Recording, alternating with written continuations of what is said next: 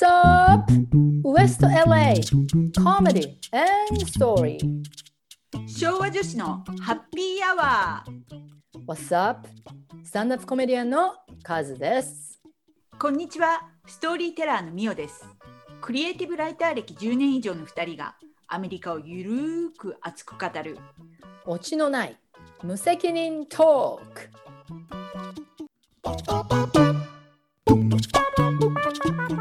どうもカズさん。あ、どうも、みおさん。やっとマスク取りました。取れました。今日はバッチリはい。カリバも入って、皆さん、カリバのみおさんです。で、あれなんですか？なんかカリバ半年ぐらい取れないって話なんですけど、本当ですか？そうなんですよ。まだあの骨ができるの待つのが半年かかるんで。骨を育てる？そう骨を育てる カルシウムちゃんと取って、嘘嘘。関係ないっつうの？ね。いやーあるんじゃない？ちょっとはカルシウム？いやまたまたそんな適当なこと言ってる。るけどまあじゃあ半年間は、なんかさっき、友達とご飯も食べれないって言ってましたね、みおさん。そう狩り場外して食べなあかんからさ そんな気にするんですか？友達でもそんな。いや、うん、友達とかも、ごめんやけど、笑い物にしてしまうから一緒にご飯食べられへんって。それ、友達選び間違ってますよ、それ。ちょっと。私は絶対笑いませんよ。ほんまかいな。とか言って一番笑いそうだよね。やばい。ごめんごめん。まあでもね、あのーまあ半年、まあ半年ぐらいはあと、ご飯食べられませんからね。一緒にねみんなと。もう一年経ったよね、コロナ。はい。コロナ1周年記念ということで、今日なんか、今日張り切って、張り切ってんの、ポッドキャストを、なんでこんなハイなんだ、金曜日の夜に。今日は、コロナ1周年別に祝い事じゃないのに。いやいや、もうね、お祭り騒ぎでやっていかないと、あの、ダメですよ、こんなことは。確かにね。今日はちょっと3月12日。昨日が一応、あの、WHO の、あの、コロナ、なんつうか、デクラレーション。なんていうんですか、英語で。宣言？じゃない。日本語。宣言？そう。コロナ宣言ね。うん。まあ、じゃあ、コロナ1周年ということでですね、みおさん。うん昨日、バイデンが大統領になって初めて、うん。あの、プライムタイムの時間帯に、あの、テレビで全国民にスピーチをしたんですよ。初めてやったんや。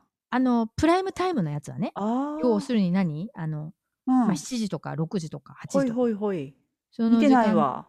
うんうん。で、私も昨日寝る前にちょっと、こんなことダイジェストで言ってたよみたいな話をちょっと読んでニュースで。うんうん。これ今日 YouTube で見たんですけど、うん。なんか結局、その、ワクチン？うん。ワクチンをこの間ジョンソンジョンソンができたじゃないですか。あれのワクチンを5月の1日までに、うん。えーアメリカの全アダルト、大人、うん18歳以上のアダルトに、えー行き渡るというか、そのレジストレーションできるようにしますと。ほうん。要するに、何？エリジボー？う。うん。みんながエリジボーになるようにします。っていうことで、うん。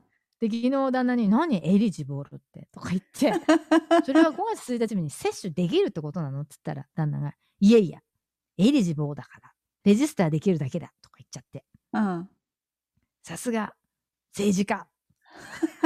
言葉の使い方が巧みだよ、バイデンみたいな。ね、ちょっとイライラっとしたんですけど、そのエリジブルには私たちも入るの？入りますよ、そりゃ。18歳以上。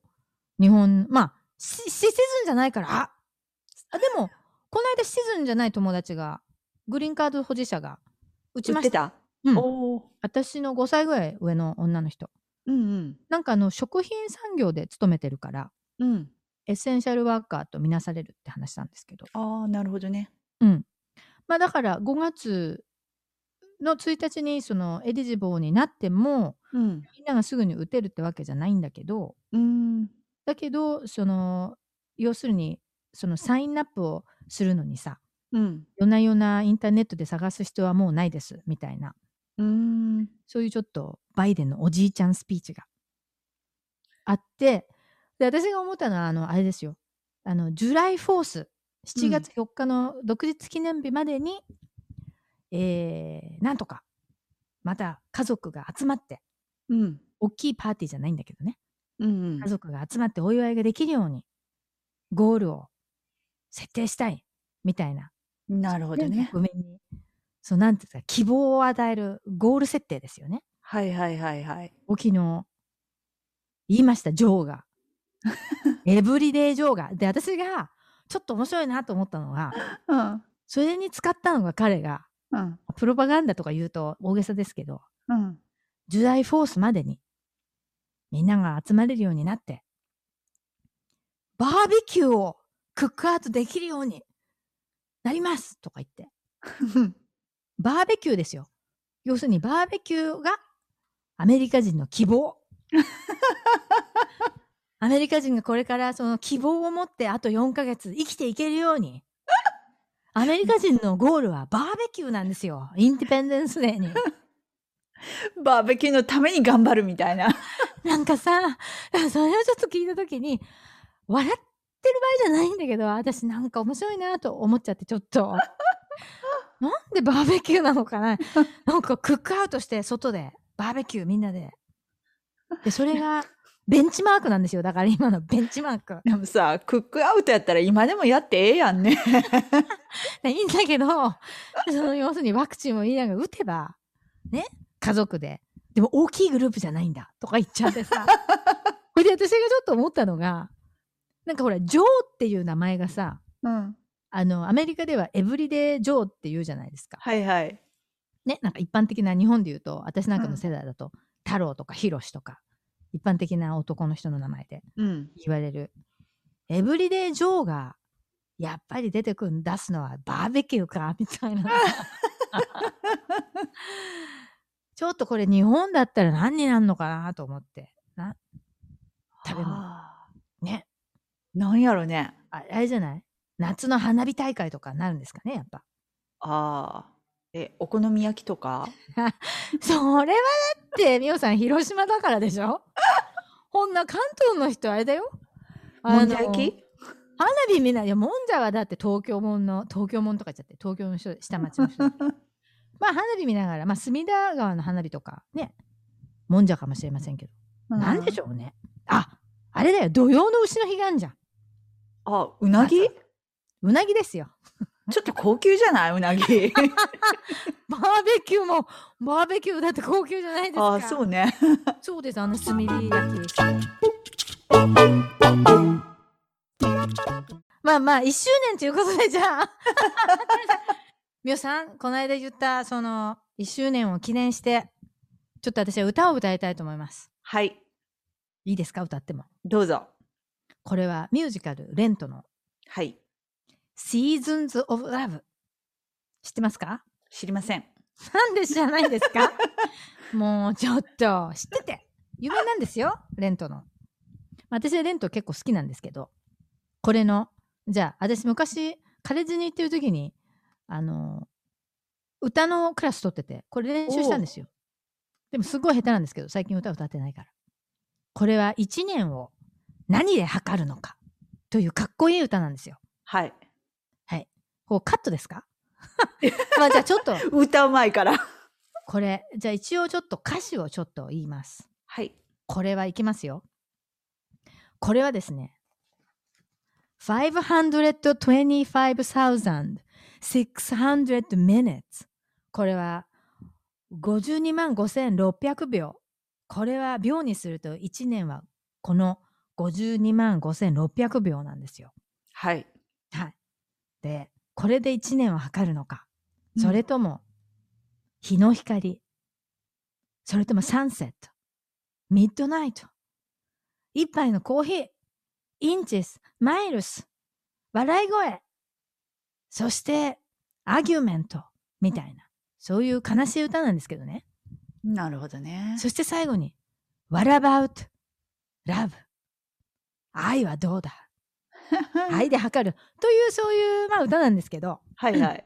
まあちょっと今日はじゃあ1周年を記念して私のちょっと企画で走ってますけど今日は みおさんに1年を何で測るかこのコロナみんなにも読読者じゃない視聴者の皆さんにもこの1年何で測ればいいのかということをちょっと5分ぐらいくっちゃべってみたいと思います。その、ちょっとあれに、まあ出だしの音楽に私がちょっとアカペラで、はい。じゃあ行きますよ。はい。皆さん、いいですか？今ちょっとこう、ブロードウェイで、ちょっとみおさん、私が出てきて、拍手ですよ、拍手。いきます。じゃん、じゃん、じゃん、じゃららん、じゃん、じゃん、じゃん、じゃららん。525,600 minutes. 525,000 moments so dear. でれれん525,600 minutes. How do you measure, measure? In daylight, in sunset, in midnight, in cups of coffee, in inches, in miles, in laughter, in strife. What about love? What about love? Measuring love.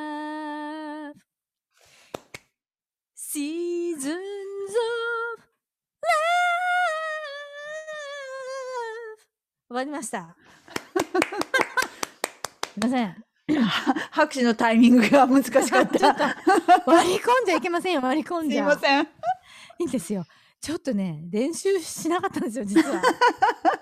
でこうカットですかね、視聴者の皆さん。すいません。いやいや、よかったですよ。一応昔ミュージカルにも出たことあるんですよ、私。お、すごいじゃん。まあ、大したことないんですけど、はい。そのミュージカルコンポーサー聞いてくださいよ、一緒にやった人。うんミュージカルのブロードウェイで作って、ミュージカルでブロードウェイやったんですよ、その人。2年前に。えー、すごいじゃん。デイブ・モロイっていう人なんですけどね。友達ですよ。すごい。すごいんですよ。まあそんなことはいいんですけどね。はい。ということで、はい1年は、このコロナ1周年を何で測るのか、みおさんは。やっぱお酒の量じゃない？え、ちょっと。ねえ、そこ？もうアル中お酒の量。そう。はだってやっぱアメリカでよくニュースになってるのがさ、やっぱり、りアメリカのその飲酒っていうかね、はい。飲酒摂取量がすごいやっぱりこのパンデミックになってからガーンって上がった。なるほど。そうですよね。そう。で、はい。確かに私も一時期結構上がったなと思ってて、自分の中で？そう自分の中で上がったなと思ってて、うん。ただ、うん。その、この歯の手術の前に、今のうちに飲んどけっていうので、だいぶ上がったのもあるけど、そのせいであざがひどかったんじゃないですか。あ、そうなんだ。そうじ。ゃあ、読んだってことですね、たくさん。そう。手術前に飲んで、で、今約1ヶ月、今禁酒状態。まあじゃあ、エスティメイト。ワイン、赤ワインをみおさんはよく飲みますけどね、白ワインとか。はい。この1年で何本ぐらい飲んだんですか？うわ数えきれませんね。数えきれませんよね。数えきれない。はい。一日半分、半分ぐらい飲むんですかね。そんな飲まないですそうかね。。まあ、半分ずつぐらいですよね。まあ、グラスになみなみ2杯ってことですね。そうですね。この間なんか、ちょっとドクターアポイントメントしたら、1週間に6杯にしてくださいって言われました。でもさ、その一杯の量にまたね、グラスの大きさとかね、どのぐらい継ぐかで違うよね。そうね、その人 100cc とか言ってましたよ。CC まで言われた。うん、だから要するにさ、1週間で1本にしとけよって話なんだろうけど。じゃあ、みおさんは、えー、ワインではい。酒の量ということですね。はい。カズさんは何で測るんですか？そうですね。散歩の量とかじゃないですか？ああ。で、ちょっとうんまあ散歩の量、あと旦那と、えー、旦那といる、過ごした日々ですね、私の場合は。うーん。365日ですよ。ねえ、一日も休みなく、彼は家で働いていた。あということでですね、私も家にいまして、あ。うん。そういうものとか、あとは、旦那と一緒にディナーをした数。うん。これは多分200日ぐらいですね。きっとね。おお。まあ、毎日一緒にしません。あとはですね、コロナのテストを受けた数。うーん。みおさん受けましたか？この1年。一回も受けてない。私は3回受けました。3回受けて。あとは何ですかね？やっぱエクササイズ Zoom、 Zoom の数じゃない？そう。やっぱ、 Zoom ミーティングの数。みおさん何個、何回ぐらいありますかね？これも数えきれなま、きれませんよね。多いですよね、みおさんね、きっと。うん多い多いね。私、その、あ、私、多分でも、1ヶ月に、どんぐらいだろう ?5 回ぐらいじゃないですか、私、1ヶ月にあっても。そんなもん？本当、うん。まあ私の場合そうですか1年に何回、あ、1年じゃない、1日に何回かある時もあるしさ。結構なるほ。ど。うん、週にやっぱ4、5回はあるかな。なるほど。うん。まあ、あと何ですかね。あとはマスク、マスクの数。うん何につまんねえこと言ってんだ。あ、まあ、私の場合あれですよ。夫婦喧嘩の数。増えた？増えましたよ。あ、あのね、波があるんですよ。最初の3ヶ月ぐらいは多かったですよ、やっぱ。うん。やっぱり、突然毎日一緒にさ、檻のペース中に、が変わるもんね。檻の中に入れられた、なんか、モンキー2人みたいな感じで、最初の3、4ヶ月は多かったですね。うん。で、その後ちょっと落ち着いて、またちょっとなんか増えて、最うん。なんか波があります、やっぱ。うん。はい。波があるかな。あとは何でしょうね。まあでも、ズームの数っつったらみんな結構、あれですよね。納得みたいうん。な。これが、あの、若い人たちなんかになってくると、密会の数とかね。なんか、人に言っちゃいけない ことをした数とか。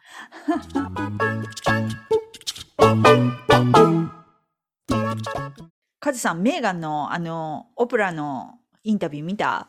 それがね、まだ見てないんですよ。なんかすんごい盛り上がってるらしいじゃないですか、あれ。めっちゃ盛り上がってるよ。もう 17億人ですよ、あなた見た数。世界で。世世界界かアメリカかわからんけど、まあ、うん。なんか日本でも盛り上がって、イギリスでも盛り上がってるんでしょ？あれもちろん。どうでした？あれ。オプラの。もう2時間見ましたよ。全部見たの？見た。でどうだったの？もうね、うんあ、思ったより、なんか、直撃っていうかさ、本質をつくみたいなうん。質問がちゃんとされてて、で、うん彼女たちもちゃんと答えてたなと思って。あれ何？メーガンと、うんなんだっけ、ハリーハリー、うん、ハリー王子。うん。両方で受けたの？そう、最初メーガンだけが喋ってて、で、あの途中からハリーが加わって、うん、で、うん3人で喋るみたいな。で、それ何？ズームかなんか？いや、あの、そのメーガンとオプラって結構近くに住んでるらしいのね。うん、カリフォルニアでしょ？だって、あのそう、ハリウッドとか。そう。で、うんなんかそのご近所にある豪邸のお庭うん。で喋ってた。そうご近所にある豪邸の庭。豪邸のお庭うん。ちなんじゃねえのって感じじゃない？二人とも豪邸でしょ？オプラなんて言ったらアメリアメリカのエンターテインメント業界で一番お金持ってんじゃないっていうぐらい、ね。す そうごい。しねメーガンだってそうそうだってメーガンなんだっけ？そのインタビュー7億円とかでしょ？ギャラいや、無料でって言ってたよ。おえ金もらってないって言ってた。そうなの？なんか私さ、ニュース読んだんですよそれのうんうん。そしたらあれでなんか7 7ミリオンの報酬がどうのこうのってなんかまあじゃあ私のガセネタですかねそれなんかどうやろね。一応なんうんかそのインタビューの中では、うんあの、無料でこのインタビュー受けてますっていうのを言ってた。うんうん。あれなんか、まあ、あれなの、メーガンたちはもう離脱したんですよね、王室。そうそうそうそそれで、何ですか？やっぱり人種差別のことがメインだったんですか？そのインう。タビューは。うん。結構なんかその人種差別が思ったより深刻っていうかさ、はあ、例えばなんかその、今子供男の子生まれてるやん。で、あそのそうなんだ。そうあ、そっかそっか、一人いいんだよね。そうそうそう。で、うんうんその男の子が生まれる前に、なんかその、その子の肌の色がどれだけ黒いかっていう話を聞かれるとかさ。え、質問されたってこと？そで、メーガンってあれでしょ？白人と黒人のハーフ。う。うん。なんですよね。そうそうそうそう。うん。だからなんかそういうなんかそのチラチラ発言っていうか差別っぽいなんかその発言が。チラリズム？そう。人種差別のチラリズム？そう。出てきて、うん。でなんかそのまあ男の子が生まれてもうん。なんかその子にはセキュリティつけませんって言われたとか、うん。っていうのからだんだんなんかちょっとずつあのあれ？みたいな。で結構さなんかメーガンが妊娠してた時とかさ、うん。あのイギリスのタブロイド紙がさ結構メーガンのことを揶揄ってるっていうか、うん。発言差別発言してたのとか聞いたことある？あ全然。もう全く知らないんですよそのイギリス王室とメーガンの話私うん、なんかすいませんあ、いえいえ、そのめ、あの、お姉さんっていうか、兄嫁の方のケイトおるやん？うんで、彼女が妊娠してた時に、なんかお腹を触ってた時は、あ、なんかそのケイトが、あの、ちょっと子供を身ごもって、なんか気にかけてらっしゃいますみたいなことを言われてたのに、うん。同じ感じでメーガンがお腹を触ってたら、なんかこれ見よがしに見せつけてるみたいな、虚栄心の塊かみたいな感じで 言われてたとか、なんかそのアボカドを食べてる時、ケイトは、あ、なんかそのモーニングシックネス、あの、つわりとかを気にして、彼女はアボカドを食べてますみたいなことをタブロイド紙言ってるのに、うん。メーガンがアボカド食べてると、なんかこの水不足の時に、アボカドみたいなその水が必要なフルーツを食べ、食べて環境問題を無視してるとか、なんかそういう類のさ、はあ。まあそういうちょっと小学生並みの小学生に言わ怒られます怒られますけどね。差別主義じゃない小学生に。すいません、そう。それは何？タブロイド紙が書いたの？それとも王室がそういうことを言ったの？いやタブロイド紙がまあ基本的にそういうバッシングをしてて、で、メーガン自身はその王室が、あの、守ってくれてると思ってたんやって、なるほど。ただ、なんかまあ、蓋を開けてみたら、なんか結局何にも守ってもらえてない。で、どんどんそのバッシングもひどくなっていくし、なんかその王室内で結局、ね、そんなね、子供の肌の色がどうのとか、セキュリティはつけませんとか、なんかその自分の息子はもうプリンスにはなりませんとか、なんかそういう類のことをチラチラチラチラなんか疲れるみたいな。うんうんうんうん。っていう話になって、で、ちょっとなんかまあ、ノイローゼ気味になって、うん。で、王室に HR とかあんねんて、え？ヒューマンリソース？そ 何のどういうこと？それ。それは人事部ですよ。会社で言うとね。う、そうそうそう。人。事部。うん。だから王室も結局なんかその機関っていうかインスティテューションみたいなもんやから、だからそのメーガンがその HR の方に行って、もうその精神的にもう自分はちょっとダメになってきてるから、あの、ちょっと施設に入りたいと。うん。メンタルのね。うんじゃないとなんかどうなるかわからないから、そういう施設に入りたいって言ったけど、結局ね、その王室やからそういうのはダメですって言われて跳ねられてしまって、うん。で、もう彼女ももう逃げ場がなくなってきた、なくなってきて、もうそれこそハリーに、うん。あの、もう自分のことをほっ、ほっとかれると、まあどうなるか分かれへんから、うん。彼がどっかに行くときは私もちゃんと連れてってほしいみたいな。うん。で、なんかまあそういうのがなんかだんだん増えてきて、もうこれはあかんっていうので王室を離れる決心。うーんなるほど。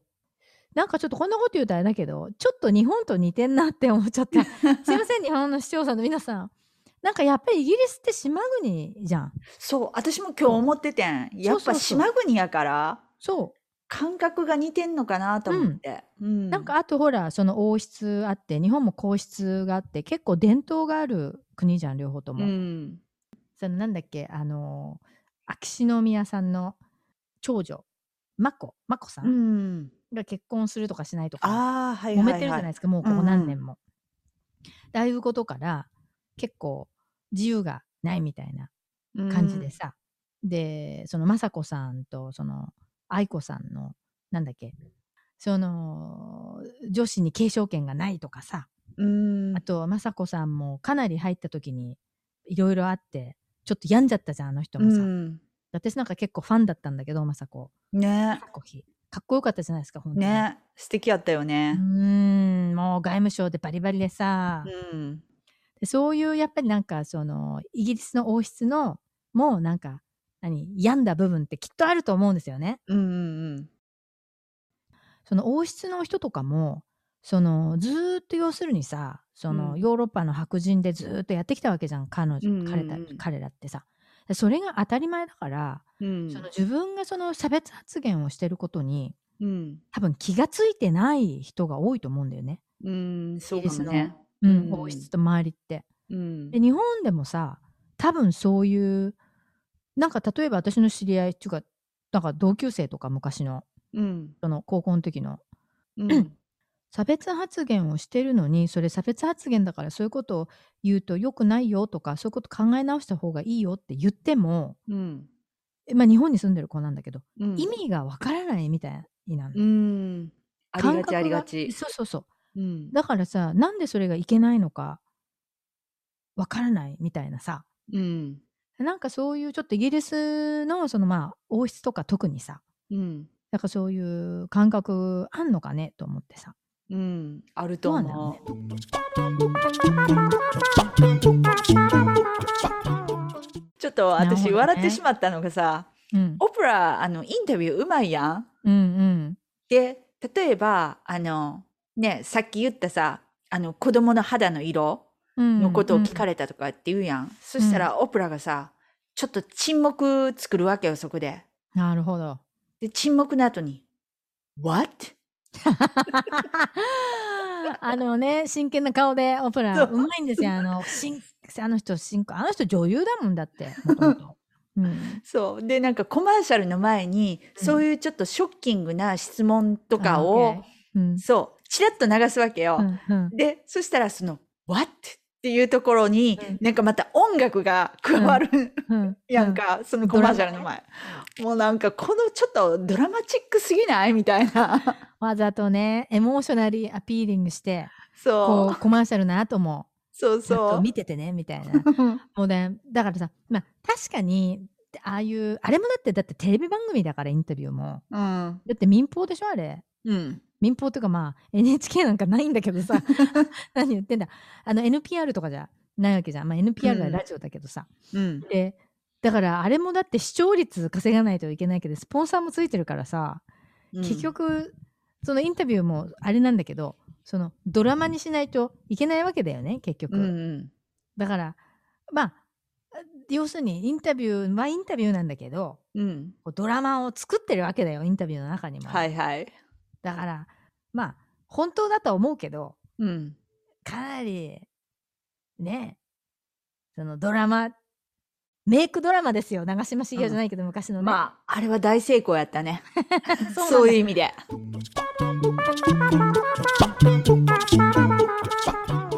でハリーはかっこよかったですか？うん。いい感じやった。タイプタイプ？ハリーいや、タイプではないけど、まあ、好感度は持てるタイプ。おおなるほど。うん。えでなんだっけ？なんかニュースに、まあ、書いてあったけど、うん。メーガンがダイアナ妃のなんかあのつけてたネックレスかアクセサリーかなんかをつけてインタビューに挑むとかなんかさ。ああ、そうなんや。なんかインタビューなんかわかんない。別のインタビューかもしれないけどうん。書いてありますよ。なんかあざといなみたいな、ちょっとね ダイアナ妃もねだからハリーにしてみたらお母さんもそういう亡くなり方されててさ。うん。ちょっと本当に波乱万丈ですよねあんな、ね。そうそう。だからまあ、うんお母さんのこともあったから余計に、なんかうんこのままじゃメーガンが大変っていうかさ、二そうだよねの舞になったらっていうのもあっうんて離れたっていうのは言ってた。まあでもそれはね、うん。それは本当だろうなと思う。うん。うんうん。ねえまあじゃあ今今後ちょっとうん。楽しみ楽しみとか言っちゃいけないんだけどさ どうなるか。わけわかんないけど、まあ、じゃあ私はちょっとハリーさんに、うん。ハリーさんとか言って誰だよハリーさんってみたいな。ハリーさんにちょっとあのー同情しますね、うん。この件に関しては。まあメーガンもねあれだけど、でもなんか王室崩壊かみたいなね。そこまで大きいなんかニュースになってましたよなんか。あ、そ崩壊っていうか解体みたいな、それそれ私が作ってんのかな？まあでもさそういうちょっと王室とかう。皇室もそうだけど、この先ちょっと考えた方がいいですよねやっぱねちょっとやっぱね、時代に乗ってね、うん。なんかちょっと変えた方がいいよね。もうね、あのー存在がなくなるっていうのは、その、両方の国にとってさ、なんかその、お父さんとお母さんがいなくなっちゃうみたいな、そういう感じじゃないですか、あれさ。うなんかさん。だからどうかなって思うけど、うん。でも、やっぱり不自然なあり方じゃないですか。なんかうん同じ人間なのに平等、キャピタリズム、民主主義って言っていながら、うん。なんか使われる税金とか、その本人たちにも自由がないわけじゃないですか、あんな。うんうんでそういうのは変な話、人権に関わる問題だから、うん。その皇室とかその王室に生まれたからって言って、自由がないっていうのはやっぱおかしな話じゃないですか。うん。ハリーのなんか、あれ読んでたら、メーガンが結婚した時に、うん。そのエリザベス・クイーンと会う時に、うん。おばあちゃん、あなたのおばあちゃんなのに、うん。どうして私が言葉遣いの練習をしなきゃいけないのみたいな。うん一応クイーンに会うから、それなりのしきたりを覚えてくださいみたいなさ。うん。で、メーガンがそういうふうにハリーに言ったら、あなたのおばあちゃんなのにみたいな。うん。そしたらハリーが、彼女は、あの、クイーンだからって言ったんだって。うん。うん。で、それがさ、なんか、その、やっぱり王室で王子として育ってると、うん。おばあちゃんなんだけど、おばあちゃんの前にクイーンなんだよね。うん。で、それが多分メーガンにしてみたら、うん。なんか、え、おばあちゃんなのに、メーガンはそういうふうに思うけど、うん。ないじゃん、アメリカに王室なんか。うん。ね。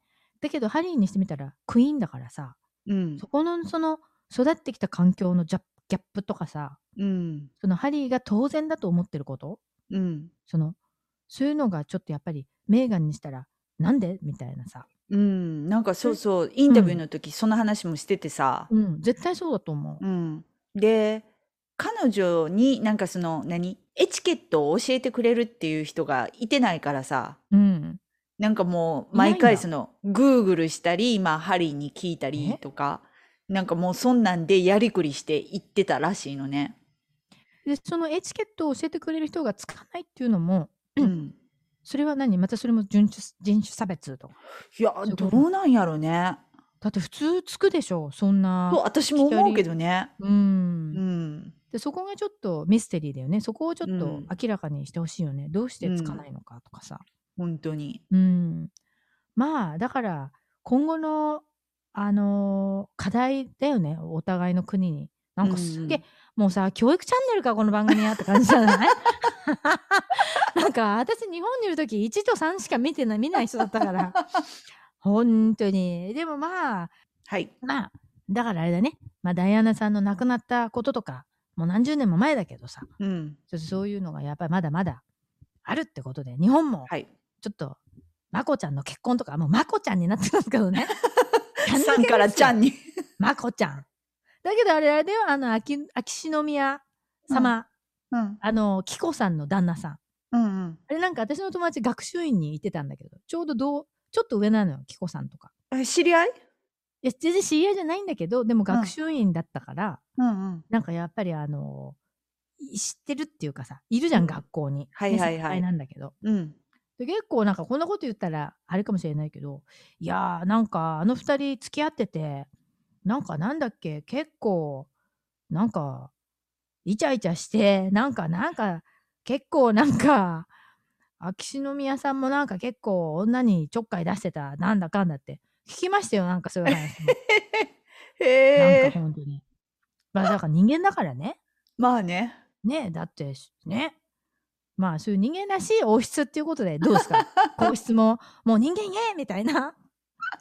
ねちょっとそういう感じになっていけばいいんですよ。多分。それはあれだね。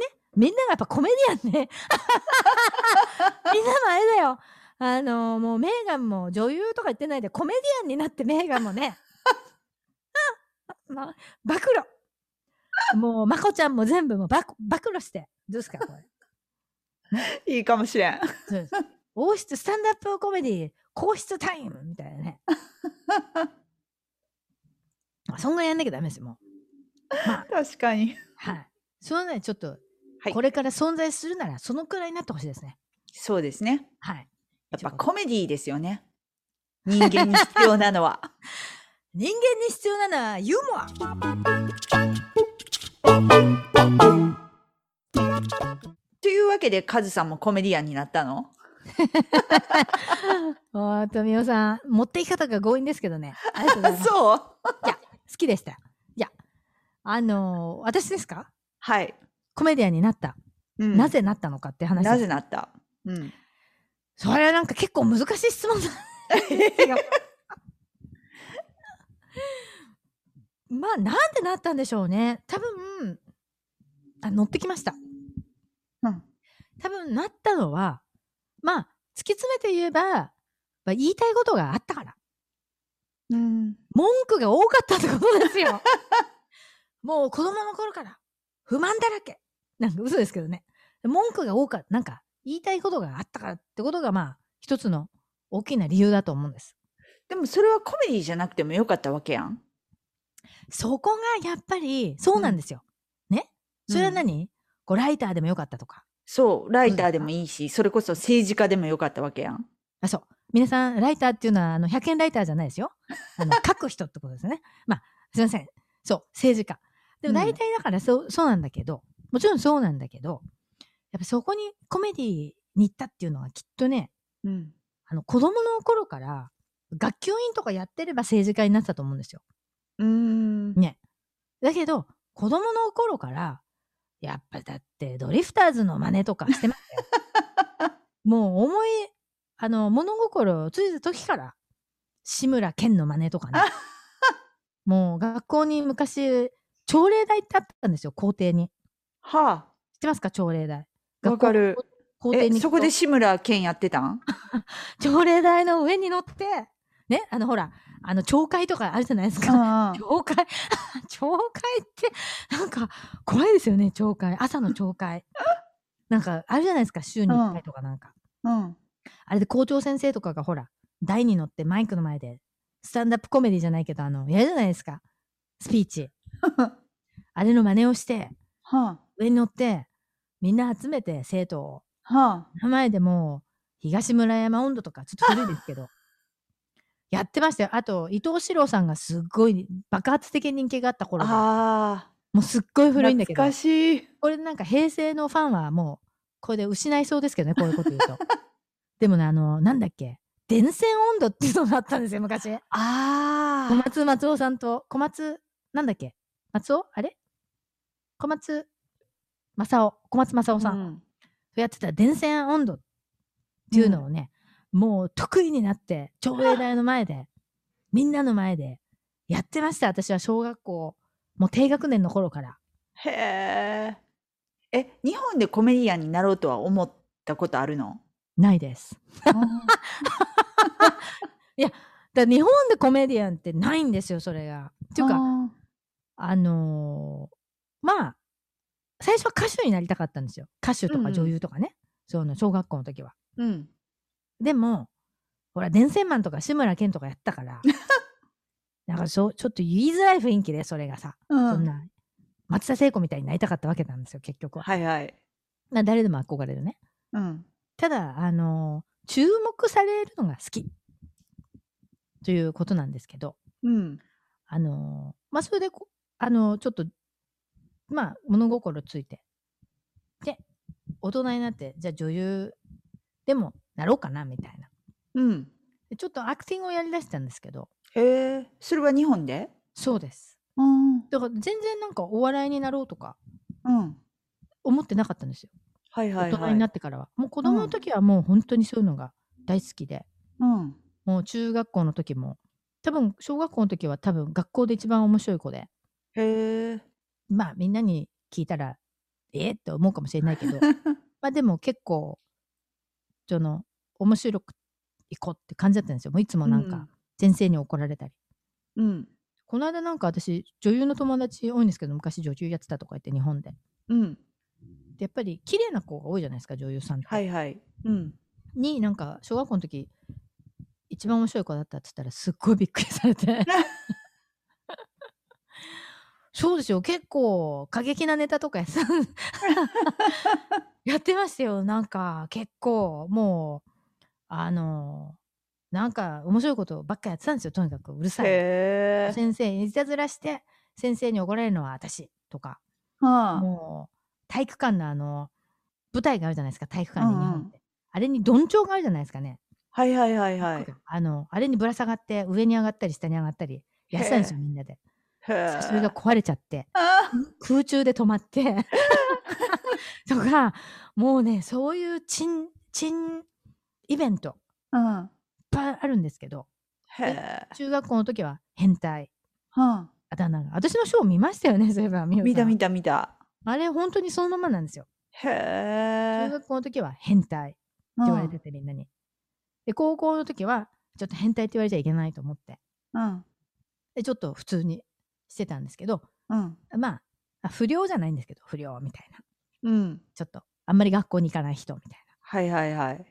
感じえだったんですよ。で、アメリカに行ってからコメディアンになろうと思ったん？それともコメディアンになって、なるためにアメリカに行こうと思ったん？まあ、コメディがやりたかったからアメリカに来たんですね、それで。うーん。で、そのアクティングをまあ20代の初めに始めたんですけど、うん。これがどうも理解できなくて、うん。なんかしっくりこなかったんですよ。はいはい。なんか、ちょっとこれはなんか違うんじゃないかなと思って、うんどうしてもなんか私がいると、真面目にやってんのに、真面目にやれとか怒られるんですよ。お前がいるから芝居がめちゃくちゃになるとか言ってなんか言われたりとかして、私はさ、すごい真剣にやってんだよ。でも私、小学校の時から日本では、真面目にやってても、バカにしてんだろうとか、はなんか、なんか、バカにしてんでしょとか言われちゃうの。人のし話を真剣に聞いてても。あ。はで、あと、真剣に答えてても、あ。うん。なんか人に信じてもらえないとかね、嘘ついてんでしょとか、へえ。なんか、お前、お前の言うことは信用できないとか、なんかさ、って言われるタイプなんですよ、なんか日本では。うん。うん。昔は。ほいで、なんかその、ちょっとアクティング合わないんじゃないかなと思って、うん。それで、その時に、インプロビゼーションっていうのが、こっちですごい、ほら、コメディアンがみんなやってるやつ、はいはい。アクターとかね。で、インプロビゼーションっていうのが入ってきて、日本の東京に、当時。うん。アクティング、ちょっとやめようかな、まあ合わないみたいだし、と思ってたんですよ。うん。そしたらインプロビゼーションが入ってきて、で、友達に誘われてやったら、うん。これがまた面白かったんですよ。へえ。もう面白いし、うん。自分の言いたいことを言えるじゃないですか。うんうんで、パフォーマンスもできて注目もされるから、うん。うん。もう一石三鳥みたいな感じで、はいはい。これにハマっちゃったんですね。うん。ああ、これ面白いなーと思って。うん。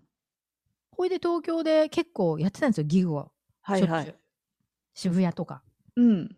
で、あと、日本にいる、その、英語圏の人のグループみたいなのがあって、コメディとかやってるパフォーマーとかもいて、それでなんかアメリカでそのインプロってすごい盛んだから、うん。オーストラリアとかね。うん。それでちょっと、海外で行ったら、こんな楽しいことができるのかみたいな、はあ。いうことで、日本でお笑い、なぜかやろうと思ったことないんですよ、私。へえ。なん、なんかやっぱり、なんか結構、ほら、ぶたれたりとかするじゃないですか、日本の。ああ。まあ、スラップスティックっていうよりも、結構、私と同年代の日本のお笑いの女性のタレントさんとか、うん。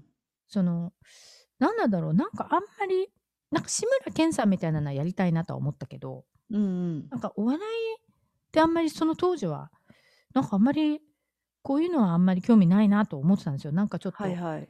なんか、女は、なんか、顔とかね、体型とか、そういう笑いじゃないですか、なんか、うん。確かにね。なんか、変な顔してるからとかさ、変なう話ん。とか、なんか、まああんまり言っちゃいけないけど、なんかブスだからとか、太ってるからとか、なんか女らしくないとか、ね、女らしくないとか言われてずっと育ってるからさ、うんうんもうそれに怒りがあったから、そんなのネタにならないんですよ、私の場合。まあ、それでアメリカに行っちゃおうみたいな。なるほどね。はい。へえ。なんかすごいよね。びっあれ、知らなかった？いやいやいや、すなんとなくは知ってたけど、なんかこう、改めて聞くとさ、はい。ねえ、なんか、即興アドリブのね、インプロブをちょっと日本でやって、あ、はいこれだと思って、そのアメリカに来てしまえる、その 勢いっていうかさ、まあでも3年やったんですよ、それ。バッチリ。もうしょっちゅう、もう週に何回もリハーサルしてて、よく。へえ。うん。え、日本のインプロブとこっちのインプロブってやっぱ似てる？一緒？まあ、日本でその今、東京でやってカンパニーとか持ってる人たちって、うん大体私がその当時一緒にやってた人たちなんですけど、うん。あの、みんなやっぱりアメリカとかオーストラリアとかさ、あとカナダに、あの、有名な先生とかと有名なカンパニーがあるんだけどさ、うん。そこでやっぱ学んでんだよね、みんな。なるほどね。うん。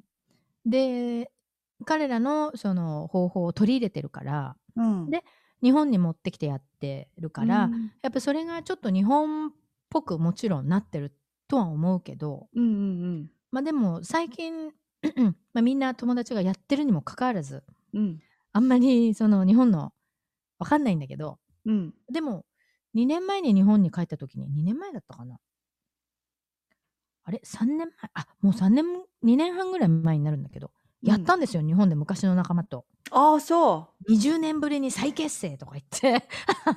どうやった？全然ダメでした。あお客さん結構集まってくれて、昔の友達とか。うんうん。でももうリハーサルも全然2回ぐらいしかできなかったから、うん。私的にはなんかちょっと、ああ、やっちゃったなっていう感じでしたええけどね。うん面白かったですけど、うんうん。やっぱちゃんとリハーサルしないとダメだなって。へえ。まあでもさ、そ即興やからさ、リハーサルしてもさ、本番また違うやん。まあ、一応でもトレーニングみたいな。ああ、なるほどね。うんうん。やらないと、あと、あうんの呼吸でできないといけないし、はいはいはい。まあ、まあ20年ぶりだったっていうのはね、うん。まあありますし、まあ仲悪かったっていうのも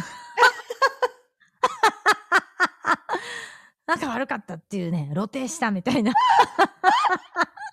こっちはそれかみたいな。まあ、アメリカにそれでコメディやりたかったんだけど、うん実は、まあ、アメリカ人の男と付き合ってたっていうのもあってね、それでちょっと、まあもう日本でちょっともう女らしくないとか言われて、全然ダメだから、うん。もう、アメリカに行っちゃえみたいなね。もうだってインプロやってる時でさえ女じゃないとか言われたんですよ。インプロやってる人たちから。へえ。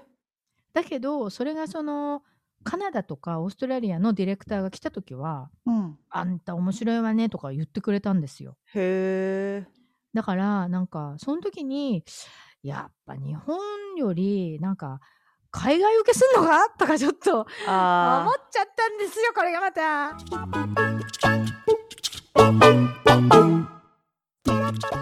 まあ、311、10周年ということですけどね。はい。どうですか？あの日は、どうしてましたか？こっちで。全然覚えてない。ちょっと。もう何それ、年？大丈夫ですかみよさん？覚えてない？覚えてない。どうやって知ったとかも忘れたの？誰かがテキストかメールしてきて知ったと思う。そうなんだ。うん私、はね、覚えてんです、あれ。なんでかっていうと、うん。あの日に、3月のだから10日の夜中にさ、うん。なぜか日本のことがめちゃくちゃ気になったんですよ、私。その日ほでサンフランシスコにいてね。う。うんうん。なんでか知らないけど、日本が妙に気になると思って、ニュースをこうパーッと見たら、うん。急にその画像が出てきて、なんか、うん。で、津波の画像が出てきたんですよ。なんか、うん。ニュースサイトから。はいはい。で、え？何これ？と思って、でっかうい波が。うん。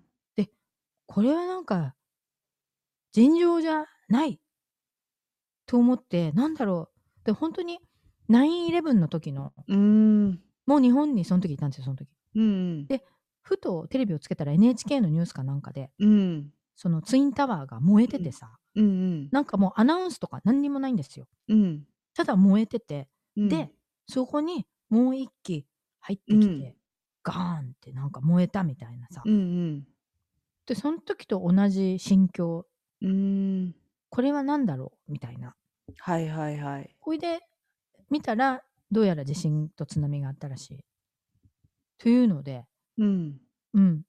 で、次の日、早朝に、親に、まあ、神奈川だからうち、はいはい。以外は多分ないだろうということでもう夜中だったからさうん。ほいであ違うそれですぐに電話したんね親に朝かなんか、そしたらこっちは大丈夫っていううん。話だったんだけどうんうん。覚えてます私はまあみおさんは覚えてないい すいません。や10年そんなもんですよ10年なんかね昨日のことのように思えばはあれですけど。まあでも何の因果か。311はコロナ記念日にもなってしまったということでねね。不思議なシンクロニシティですけど、はい。はい、どうやって締めたらいいか分かりませんけど 皆さん今日は、えー3月12日ですこっちは。はい。ということで次は4月2日なんですけどああ、エイプリルフールがありますね。の次の日ってことで。はい。ということでまた4月にお会いしましょう皆さんあり昭がとう。のハッピーちょっと待ってください昭和女子のハッピーアワーでした聞いてくれてありがとう。じゃあねー。